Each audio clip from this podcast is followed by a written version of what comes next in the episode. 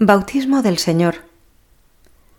Seguimos recorriendo la correspondencia y escritos del hermano Rafael, en los que reflexiona acerca de su vocación y ofrece las dificultades por las que pasa debido a su enfermedad que le obliga a estar fuera de su querido monasterio. Cuando estaba en la trapa le ofrecía mi silencio y todas las austeridades de la regla, y aquí, en el mundo, le ofrezco mi vida de seglar y el trato con los hombres y todas sus consecuencias. Ave María. Carta a su padre maestro desde Oviedo mientras se recuperaba de la enfermedad que le hizo salir por primera vez de su querido monasterio. No es raro ni sorprendente que yo tire hacia arriba, como usted dice, y desprecie lo mucho que me ofrece el mundo o suspire por las alubias de la trapa. Yo lo veo muy natural y lógico, pues el mundo me paga en una moneda que a los ojos de Dios no sirve para nada. Con el dinero se compra el mundo, pero no el cielo. Y así como se desecha un duro falso, pues con él no se hace nada, así se debe desechar todo eso que no sirve más que para pasar agradablemente la vida, pero nada más. Y la verdad sea dicha, la vida es muy poca cosa, total nada, pues para nosotros los cristianos, nuestra vida no está aquí en la tierra. Dejemos pues a los que se contentan con tan poco y dediquémonos a hacer un buen capital en el cielo con la única moneda que sirve para algo. Esa moneda es el sacrificio, la mortificación, la oración, en una palabra, la vida del trapense. No es por tanto que yo tire hacia arriba o hacia abajo, es sencillamente lógica pura, pues como me dice el hermano Bernardo, es mejor el pelar patatas por amor de Dios que todos los lujos que me pueda dar el mundo. De buena gana le pondría algunos textos en latín al padre Francisco para corresponder a su carta, pero da la casualidad que aún no lo sé. Lo que sí le digo es, padre Francisco, que he hecho la novena a Santa Teresita unido a usted y que ella espero me ponga bueno. No se puede figurar cuánto agradecí sus cartas y qué consuelo tan grande tuve con ellas. Las leí muchas veces, dando gracias a Dios por el verdadero cariño fundado en el amor a Dios y en la caridad que se desprende de ellas. En realidad, yo no merezco nada de eso, pero también es verdad que si nosotros los monjes trapenses no ponemos en práctica el precepto de los evangelios de amaos los unos a los otros, ¿quién lo va a poner? Buscamos en el mundo la perfección y la única perfección es esa. Ave María, carta a su padre submaestro desde Oviedo. Mi querido padre, recibí su tarjeta que le he agradecido infinito. No se puede figurar el consuelo que experimento al saber que personas tan queridas para mí como son ustedes se acuerdan de este pobre hermano Rafael, que si bien aún necesita cuidados corporales, necesita aún más las oraciones de ustedes. Me habla de mi constancia en mi vocación y yo le diré, Padre Francisco, que mi vocación es cada vez más firme y más segura cada día que pasa es mayor mi convencimiento de que mi sitio está en la trapa. No pienso en otra cosa. Y si deseo la salud es para volver a mi querida trapa. Y le aseguro que tengo tanta confianza en Dios que estoy seguro que he de volver a desempeñar mi honroso oficio de servidor de iglesia que tanto me gustaba. Cada vez estoy mejor y según el médico ya estoy curado de mi diabetes. Hace muchos días que ya no tomo medicación ninguna y ahora lo único que hago es ir acostumbrándome poco a poco a la comida del monasterio. El otro día me tomé un gran plato de alubias blancas. Me hice el análisis después y no tenía nada de azúcar en la orina. El lunes volveré a hacer la prueba, y primero una vez a la semana, después dos veces, y así poco a poco haré que mi organismo vuelva a su estado normal. Que volverá, no lo dude. La Santísima Virgen me está ayudando de una manera muy eficaz. Usted siga pidiendo a Santa Teresita por su novicio para que sea pronto mi regreso con ustedes y deje de una vez este mundo lleno de peligros que aunque Dios me sostiene, no dejo de reconocer que los hay, y muy grandes. Si viera cómo echo de menos el silencio de la trapa, ese silencio con los hombres y que tanto acerca a Dios. Aquí es al revés. Se habla mucho de todo y poco de Dios. ¿Qué le vamos a hacer? Yo a Él se lo ofrezco todo cuando estaba en la trapa le ofrecía mi silencio y todas las austeridades de la regla, y aquí en el mundo le ofrezco mi vida de seglar y el trato con los hombres y todas sus consecuencias. Dios lo ha querido así, pues sea, y le aseguro que esto que ahora le ofrezco me cuesta mucho más que toda la regla de San Benito llevada con la máxima severidad. Nada le puedo contar que aquí pase y que a usted le pueda interesar.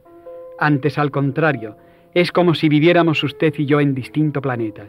Lo que pasa en el mío a usted no le interesa y todo lo que ocurre en el suyo me interesa a mí grandemente. Soy y sigo siendo trapense, aunque no por fuera, por dentro llevo uno con hábito y todo.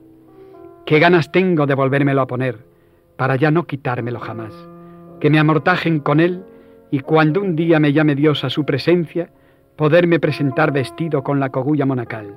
Ese es mi único ideal y mi única aspiración. Como se ve, es bien sencilla. Mucha gente, al saber mi firme decisión de volver a la trapa, unos se admiran y otros me toman por loco. Pero Dios que todo lo sabe, bien ve que ni lo uno ni lo otro. Ni soy ningún héroe, como mucha gente cree, ni tampoco un hombre que ha perdido la cabeza, sino sencillamente lo que pasa es que he puesto la mano en el arado y no quiero mirar atrás. Y si ahora que veo próxima mi completa curación me volviese atrás, ni tendría perdón, ni a mí me cabe en la cabeza que eso pudiera suceder. Sé que la lucha la he de sostener nuevamente y quizá con mayor intensidad que antes. Sé que me esperan días muy amargos que pasar.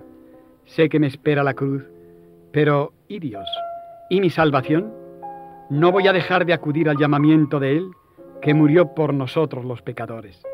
Todo eso la gente no lo ve, no lo comprende ni me importa. Entre el mundo y mi alma hay una barrera. Esa barrera es mi amor a Dios, que no se puede compaginar con el mundo en el que reinan las tinieblas.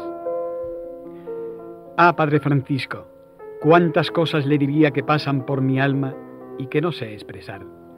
Pero usted que es trapense, me comprende muy bien sin necesidad de que yo le explique. En fin, dejemos que cada cual vaya por su camino, pero el mío está bien claro.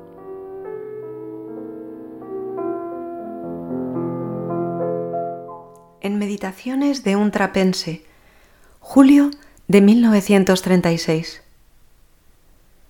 Por la gracia de Dios, llevo pasados unos días en la habitación de la enfermería.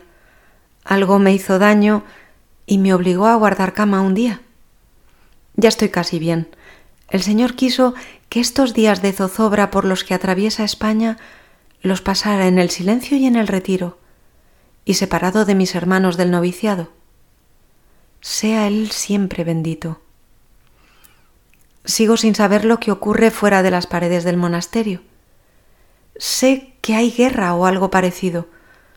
El lunes pasado, hoy es viernes, mientras descansaba en la cama, un poco cansado por la fiebre, oía las notas del órgano y las voces de los monjes que cantaban en el coro el oficio de vísperas, y al mismo tiempo por la ventana me llegaba de cuando en cuando el sonido de algún disparo, el tableteo de una ametralladora. Aún ayer oí todavía algún disparo.